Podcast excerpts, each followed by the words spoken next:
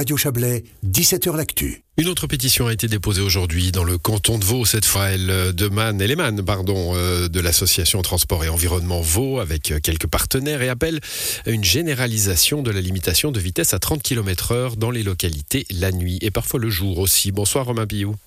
Bonsoir. Vous êtes secrétaire général de l'ATE Vaud. Alors, on a beaucoup parlé de l'expérience lausannoise, hein, du 30 km heure la nuit. Euh, le moins qu'on puisse dire, c'est qu'elle a été contrastée dans sa réception. Hein, beaucoup d'heureux, beaucoup de mécontents. Euh, elle vous permet toutefois de considérer que cette expérience pourrait être bénéfique dans les communes vaudoises, y compris les plus petites. Hein, on va en parler. Oui, alors je crois que le dépôt de cette pétition, il s'ancre quand même dans une, dans une approche, notamment avec le 30 km heure, bien sûr. Euh, il faut quand même rappeler que le, à Lausanne, c'est 87% de satisfaction chez les riverains, et je crois que les personnes qui sont visées ici, c'est les riverains avant tout, et pas, euh, et pas aujourd'hui une autre population. Euh, le, le, 30 km/h diminue très fortement le bruit et les impacts du bruit. Euh, ça permet d'avoir un, sommeil de meilleure qualité, la nuit. Et puis, euh, ça permet de diminuer notamment les maladies euh, cardiovasculaires les, les, et d'autres problèmes de santé qu'on peut imaginer liés, liés au bruit et qui sont aujourd'hui bien connus dans, dans, le monde scientifique. Mmh, il y a des études, hein, vous, les, vous les mentionnez, vous les citez pas, mais vous les mentionnez dans votre communiqué aujourd'hui. Enfin, normal, vous les citiez pas, c'est des, des, études qui, qui existent. Euh, avant de, de revenir aux, aux, vertus que vous trouvez à cette mesure euh, et à parler encore une fois des petites localités, parce que c'est ça qui est, qui est, qui est intéressant, euh, 1600 signatures, ça ça semble assez peu euh, si on considère la population vaudoise. Alors, je crois qu'il faut mettre les choses en, regard de ce qui se passe actuellement au niveau, au niveau cantonal. Il y a eu une pétition euh, euh, sur le retour à 50 km/h en ville de Lausanne qui n'a obtenu que 800 signatures. Et puis nous, il faut dire que la pétition a été lancée courant du mois d'avril. Donc finalement, 1600 signatures sur quelque chose, sur un objet comme celui-ci qui euh, qui somme toute est, est, important et bien visiblement ça a fait ça a fait son effet et puis ça a aujourd'hui le soutien de nombreux députés de, de partis politiques mmh. de, de, tous horizons. Ouais, vous l'avez déposé d'ailleurs euh, à la présidence euh, du Grand Conseil aujourd'hui hein, cette cette pétition. Euh, je, je, me souviens de tests qui avaient été faits au moment de où on parlait de, de, cette expérience du 30 km/h la nuit à Lausanne où on voyait une, une, moto ou un véhicule peu importe qui traversait Lausanne et combien de personnes elle pouvait réveiller sur le trajet. Ça faisait un nombre considérable de personnes c'était la ville, évidemment. Vous vous dites, dans les villages, euh, c'est tout aussi important parce que finalement, il y a des routes euh, cantonales, 50 à l'heure, et puis euh, la nuit, ben, souvent on va un peu plus vite, ça fait beaucoup de bruit. Mm -hmm. Oui, eh bien, pas seulement la nuit. Hein. Vous savez, à la on a beaucoup de personnes qui prennent contact avec nous et qui viennent de différents villages vaudois, de différentes tailles, et qui aujourd'hui craignent pour la sécurité de leur enfant, pour leurs problèmes de sommeil, mais aussi pour les problèmes que ça pose en journée, parce que le bruit n'est pas un problème que quand on dort, il stresse le corps, il rend euh, la, la, il rend l'espace le, public euh, très insécure euh, en quelque sorte.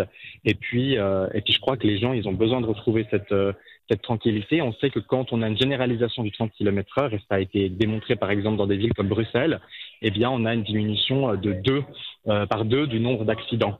Donc, je crois qu'il y a un grand, grand enjeu d'intérêt euh, pour l'intérêt public et la santé publique. Alors, les opposants à ça, ils vont vous dire, mais alors, attends, le, le temps perdu, au contraire, on va polluer plus parce qu'on va rester plus longtemps à l'intérieur d'une ville, d'une localité, euh, sur les routes, en somme.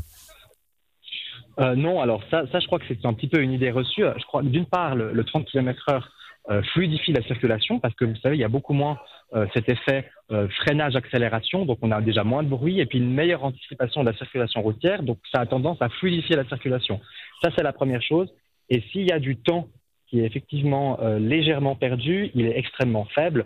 On parle sur l'ensemble d'une localité, en fonction de la taille de la localité, de 1 à 3 minutes perdues.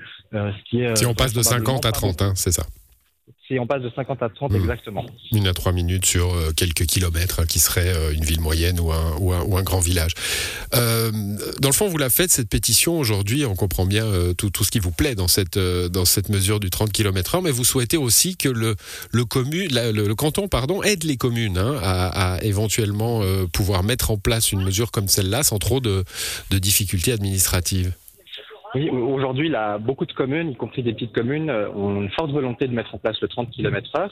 Euh, donc, c'est les communes qui décident de le mettre en place, mais c'est le canton qui est euh, aujourd'hui établi comment est-ce que, sous quelles conditions on peut mettre en place une zone 30 ou une baisse de vitesse. Et aujourd'hui, ces critères sont extrêmement euh, contraignants.